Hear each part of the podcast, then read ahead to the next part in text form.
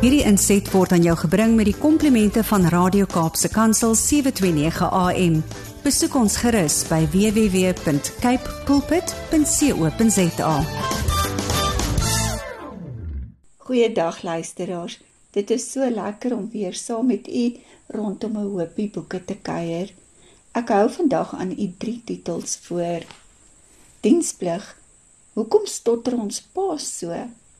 Deur Anelia Jese. Build the life you want deur Arthur C. Brooks en Oprah Winfrey en James Scott se Dan sien ons mekaar.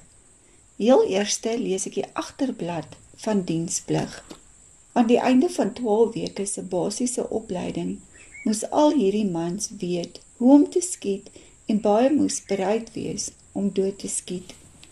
Anelia Jese hervertel die rou en soms skokkende stories van Suid-Afrikaanse mans wat in die 1970s en 1980s verplig is om weermagdiens te doen. In diensplig praat van die mans baie van hulle vir die heel eerste keer openhartig oor hulle ervarings.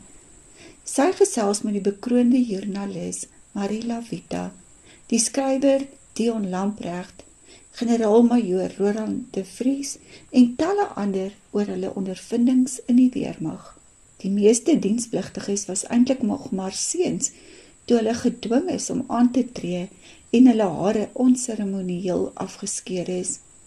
Hulle praat hier eerlik oor onder meer die eerste kontak, die eerste keer toe iemand 'n makker verloor het, hoe sommige terriore versamel het, oor patrollies in die townships en die interne stryd wat dikwels agterna gevolg het. Anelia vra soms ongemaklike vrae om haarself en ander, veral jonger Suid-Afrikaners te help sin maak van diensplig en die naderdraai daarvan soos wie nou eintlik die vyand was en wat dit beteken om jou land te dien. Ek lees ook 'n stuk op bladsy 20. Het jy iets om oor militêre diensplig tydens apartheid te sê? Was jy aan die grens of betrokke tydens die onluste? Al wat jy benodig is jou slimfoon, 'n stil kamer, 'n goeie gespreksgenoot indien verkies en 'n bietjie waagmoed. PW het sy weergawe gehad vertel ons joune. Byna parmantig hierdie uitnodiging. Ek het nie die vaagste benul gehad hoeveel waagmoed dit sou verg om hierdie storieetjies te vertel nie. Hierdie boek is 'n versameling onderhoude wat ek met mense gevoer het wat op hierdie uitnodiging gereageer het. Hoewel dit militêre diensplig vanaf die vroeë 1970s dek, agtergrond oor die grensoorlog verskaf en die oorgang na 'n demokratiese Suid-Afrika bespreek, is dit nie 'n geskiedenisboek nie. Hierdie geskiedkundige tydlyn verskaf bloot die nodige konteks waarin hierdie verhale van institusionele militarisering afspeel. Sentraal tot hierdie vertellings is die bedroefde ekspat wat die onderhoude voer. Die vertellings wat in hierdie boek opgeneem is, is 'n persoonlike ondersoek 'n bestekopname van my erfenis van trauma. Hierdie trauma, het se individueel of kollektief, is die naaldspring wat my aan daardie landjie aan die suidpunt van Afrika verbind. Dit is 'n ode aan die eg Suid-Afrikaanse rouklag wat my tuis laat voel. Ek woon al 'n dekade in die buiteland, maar daar's net een land waaroor ek wil rou, want om te rou is om geborgenheid te vier. As jy weet jy hoort, kan jy die toekoms terugeis. Dit is dan Anelia Jesus se diensplig. Hoekom stotter ons pa so? Mooi en belangrik skryf Dana Snyman oor hierdie boek. En dit is dit beslis. Dit gryp jou aan die hart hierdie stories. Die volgende titel is Build the life you want The Art and Science of Getting Happier deur Arthur C. Brooks en Oprah Winfrey. Oprah Winfrey skryf van hierdie boek. I see myself in so much of this book. My hope is that you will see yourself too. Not just the person you've been, but the truly happier person you can become. As I follow the principles that Arthur presents, I am becoming happier. I'm actually having fun too, a word that previously didn't exist in my vocabulary. And what I know for sure is that happiness multiplies when we share it. May this book serve as a reminder to embrace and share yours. Dan lees ek hier in die voorwoord 'n stukkie wat die skrywer Arthur C. Brooks geskryf het.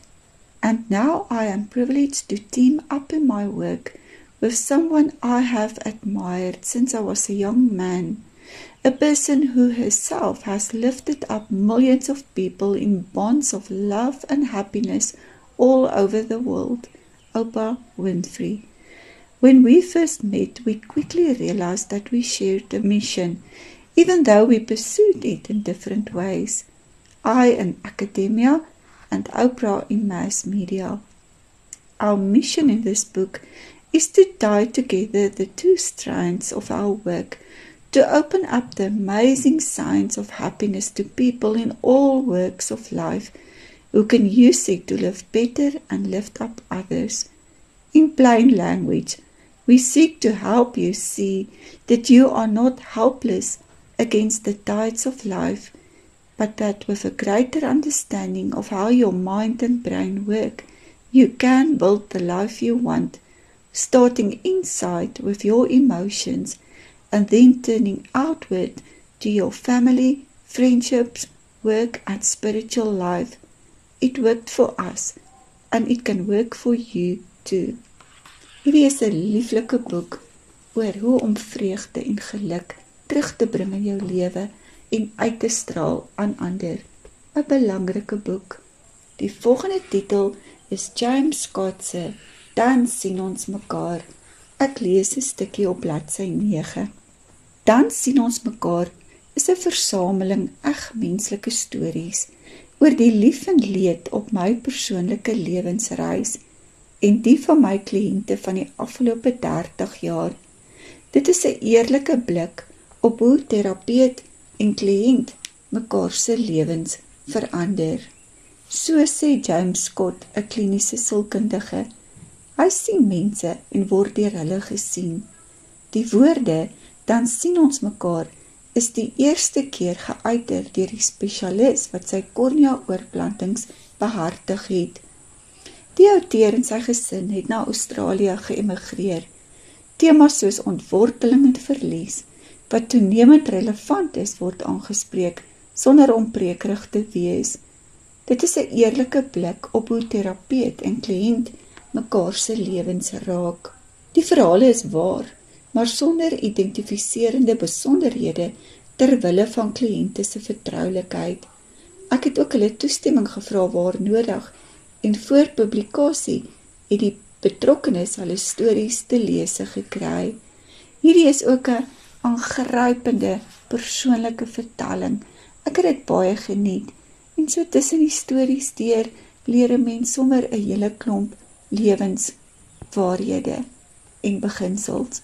Skaf dit gerus aan. Dit is James Scott se Dan sien ons mekaar. 'n Kliniese sielkundige wat mense sien en deur hulle gesien word. Tot volgende naweek, dan bring ek nog 'n paar boeke en plaas dit op ons boekrak. Lekker lees en totsiens. Hierdie inset was aan jou gebring met die komplimente van Radio Kaapse Kansel 729 AM. Besoek ons gerus by www.cape pulpit.co.za.